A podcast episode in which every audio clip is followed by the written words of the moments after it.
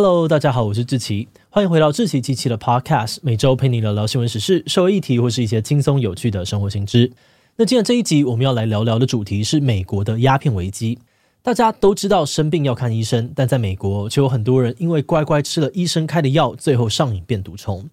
根据美国官方的统计，二零二一年美国有超过十万人因为服药过量死亡，其中有七十五 percent 跟鸦片类药物有关，可以说是美国的鸦片危机。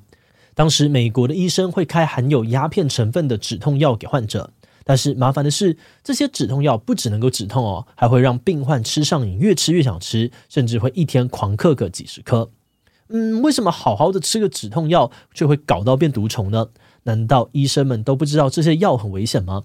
其实这些问题的源头呢，都来自于经营止痛药的药厂以及它背后的萨克勒家族。所以今天就让我们一起来聊聊萨克勒家族跟美国的鸦片危机吧。不过，在进入今天的节目之前，先让我们进一段工商服务时间。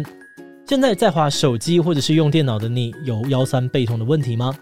全台湾大概有九十 percent 的人有腰部或背部不舒服的状况，而且大多数都是因为坐姿不良造成的。像是整天瘫坐在沙发上、靠在椅子扶手上，或是坐的时候没有两只脚都踩在地板上，都可能会让你越坐越痛。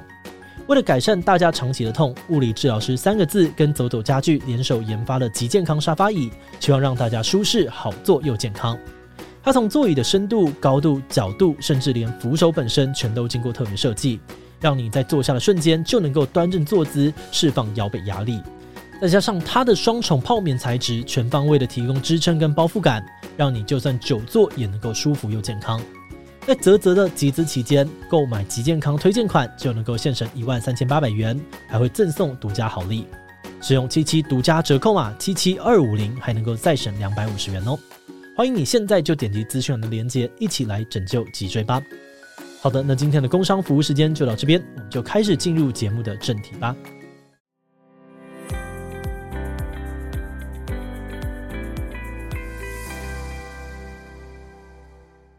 听到前面的预告，你可能会直觉萨克勒家族不是什么好东西。但其实，在问题爆发之前，他们是美国非常知名的大慈善家族，每年都会捐非常多的钱给各种团体，像是哈佛大学啊、麻省理工学院，甚至是法国罗浮宫等等，都有用他们萨克勒家族命名的展厅或学院，感谢他们的捐赠。那说到萨克勒家族的崛起哦，可以追溯到一次大战前。当时萨克勒家的三个兄弟刚刚从东欧移民到纽约，靠着犹太裔的父母经营杂货店为生。那虽然出身并不富裕哦，但三兄弟在长大之后，慢慢的在美国闯出了自己的一番事业。他们的主业是医生，但同时又开了广告公司当副业。而这个广告公司的客户呢，主要都是大型的药厂，所以他们的业务就是帮药厂把各种药品推销给医生。回到当时哦，药物的广告普遍都很呆板无聊。但因为呢，萨克勒三兄弟自己就是医生，非常知道要怎么样打中医生的需要，所以他们创办了医学杂志，在里面置入看起来很专业的药厂业配，然后又用比较活泼大胆的文案跟设计来重新包装药物广告，让人耳目一新。就这样子，靠着聪明的行销策略，萨克勒家族呢，成功的赚到了第一桶金。不过，萨克勒三兄弟并没有因此满足，他们接着想到，诶，既然我们都知道怎么卖药了，那干嘛还帮药厂打工那么辛苦？我们自己生产自己卖不是更好吗？因此，在一九五二年，他们收购了药厂，开始生产漱口水、抗焦虑的凡宁等等的日常药物，赚进了大把大把的钞票，并且利用这些钱大量的投入慈善啊，还有艺术买卖，逐渐的打进了美国的上流社会。从犹太移民摇身一变哦，成为了美国名流。萨克勒家族的经历完全就是典型的美国梦故事。可是他们并没有就此打住，因为当时萨克勒家生产的药物呢，大部分都是日常用药，很容易被取代，竞争又激烈。所以到了家族第二代的时候，他们就开始思考，一定要创造出一种超厉害的新药，让竞争者没有办法那么的容易追上来。因此，萨克勒家族成立了新的公司普渡制药，开始投入研究。到了一九九五年呢，普渡制药推出了腾史康定，这是一种强效的止痛药，里面含有一种半合成的人工鸦片成分。你可能会跟我们刚开始研究的时候一样疑惑：鸦片可以这样子光明正大当药用吗？答案其实是可以的。像是我们都听过的吗啡，就是一种著名的鸦片类药物。不过当时美国规定呢，鸦片类药物只能够开给癌症末期的患者。会这样规定，主要是因为患者在服用这类药物之后呢，确实会觉得快乐，也能够有效地减缓疼痛。可是当药效开始减退、消失之后，随之而来的就是强烈的失落感，身体会忍不住寻求更多的药量，进而导致成瘾。所以说，鸦片类药物虽然很有用哦，但医生不到最后的关头，基本上不会开给病患使用。不过这个时候，普渡制药就跳出来说：“我们这个新药藤史康定用了跟吗啡不同的新成分，不但可以缓解疼痛，也可以解决成瘾问题，一箭双雕，根本超赞。”如此一来呢，不止癌症的病患可以用哦，任何的大病啊、小痛都可以使用我们的药。后来，他也靠着家族的庞大影响力，说服跟贿赂美国食药署官员，核准了这款新药，并宣称它能够有效的降低滥用风险。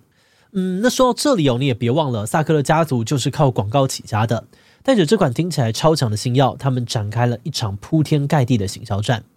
首先，普渡制药资助医生成立疼痛基金会，宣导大家要重视疼痛治疗，只要痛，我们就要吃药。而在私底下，普渡制药也常常招待医生吃大餐，付钱请医生做有利于腾史康定的研究，强调只有不到百分之一的病患会上瘾。目的呢，就是要让其他的医生相信这个新药的安全性。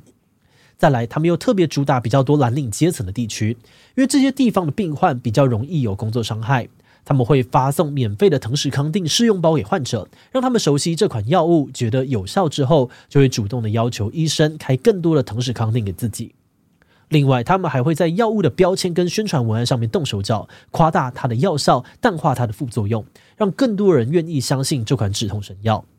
就这样子，腾史康定上市四年之后，就超越了威尔刚，成为了全美国卖最好的药物，年销售额超过了十亿美金。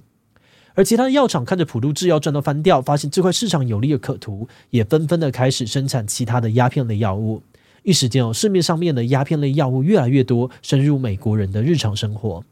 但是医生跟病患不知道的是，这些药物的副作用其实超出想象的可怕。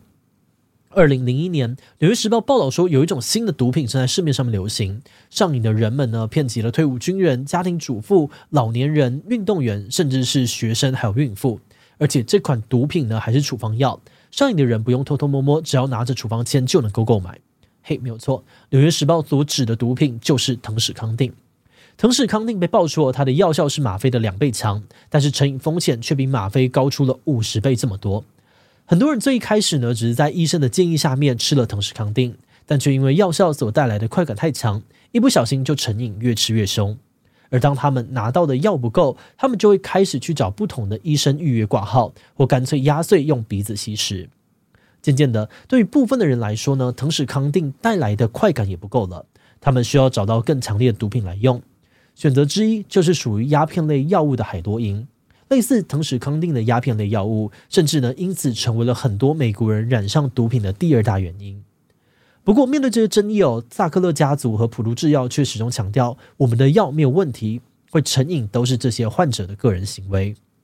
另外，他们也动用自己良好的智商关系，聘用前 FDA 高官跟退役的检察官来担任顾问，又在政治圈投入大笔的资金，跟国会的议员们打好关系，试图延续自己帝国的寿命。但不管他们怎么试图帮自己圆场，鸦片类药物造成的问题终究瞒不住。二零零四年，西维吉尼亚州的政府打响第一炮，对普渡制药提告。随后呢，包含了肯塔基州啊、佛罗里达州、内华达州等等的地方政府，都接连对普渡制药提起诉讼，指控他们刻意的隐瞒报告细节，进行有欺骗性的销售活动，导致美国的鸦片危机。而且事情不单只是针对普渡制药哦。二零一九年，麻州提起诉讼，认定呢普渡制药的主要经营者萨克勒家族也要为这件事情负责。同时，各地的民众也开始对博物馆啊，还有大学进行抗议，要求他们拒绝萨克勒家族的血腥捐款。萨克勒家族的大慈善家形象呢，从此跌落神坛，变成了杀人犯跟大毒枭。时间来到了二零二一年呢，跟腾史康定有关的诉讼已经超过了两千件。面对庞大的压力，普渡制药终于宣布破产，接受清算。原本持有公司的萨克勒家族被提出公司，普渡制药的这个资产呢，交付信托重组。此外，普渡制药也要支付超过一百亿美元的和解费，来解决相关的诉讼问题。至于萨克勒家族的官司，也会在今年判决出炉，他们必须要支付六十亿美元的和解金，其中有七点五亿美元会用来赔偿鸦片类药物的受害者跟家属。其他呢，则会拿来作为毒瘾治疗跟康复计划的基金。另外，除了普渡制药，其他同样生产鸦片类药物的药厂也都纷纷的遭到起诉。不过话说回来，美国民众对于这个结果还是感到非常不满。因为这些药厂所导致的鸦片危机，早就已经间接的导致全美国五十万人死亡，上百万受害者持续生活在痛苦当中。然而，就以萨克勒家族的状况来说，他们虽然被罚了六十亿，但光是他们从普渡制药得到的收益呢，就已经超过了百亿美金。而且他们在付完和解金之后，还会得到民事诉讼豁免权。也就是说呢，以后美国政府和其他的受害者不能够再针对相关的案件对他们提出民事诉讼。那虽然他们还是有可能会面对刑事指控，但很多的民众都认为萨克勒家族还是可以继续吃香喝辣，并没有受到应有的惩罚。节目的最后，也想来聊聊我们制作这集的想法。在查这集资料的时候呢，我们看到了很多受害者的自白哦，边看边觉得又傻眼又难过。毕竟，对于一般人来说，身体不舒服就应该乖乖的去看医生，把医生给的药好好吃完。谁会想到，本来会让自己变健康的行为，最后竟然会让自己染上毒瘾？而至于开药的医生们呢，也是有点冤枉。他们大部分的人应该也想不到，一个历史悠久的大药厂，政商关系那么好，又有那么多的人背书，结果竟然会做出这样子的事情。另外一方面，整起事件有点微妙的是，萨克勒家族自己好像并不完全觉得自己有错。他们表示自己只是根据当时的资讯做出最好的决策，就算时光倒流也不会改变做法。但是这个由普渡制药一手推动的悲剧，后果还在持续的发酵当中。那因为篇幅的关系，我们只能先说到这里哦。如果你对事件更详细的内容感兴趣，推荐你去看看《疼痛帝国》这本书，支持好书跟出版社哦。